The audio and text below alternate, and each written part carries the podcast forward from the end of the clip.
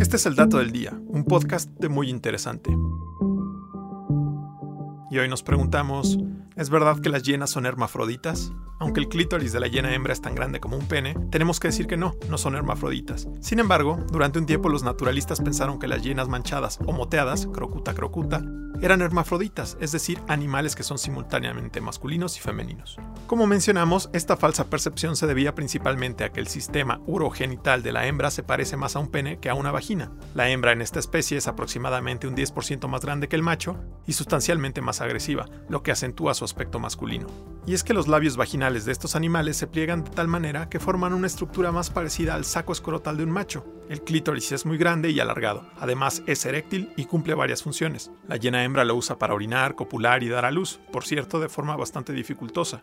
Lo que no está claro es el motivo de esta rareza evolutiva.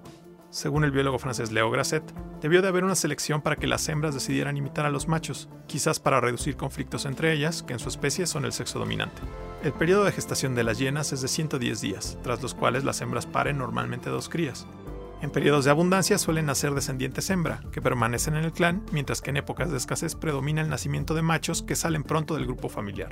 Los machos son sexualmente maduros a los dos años y las hembras a los tres. Sobre sus hábitos alimenticios debemos decir que tampoco son carroñeras como se suele considerar. Más bien son cazadoras o carroñeras oportunistas, es decir que normalmente cazan pero comen carroña cuando les resulta ventajoso. Cazan en grupos de 10 a 30 individuos, siempre liderados por una hembra dominante, y sus poderosas mandíbulas y molares están diseñadas para una alimentación 100% carnívora. Este fue el dato del día. No olvides disfrutar de todos nuestros contenidos en muyinteresante.com.mx. Hasta la próxima.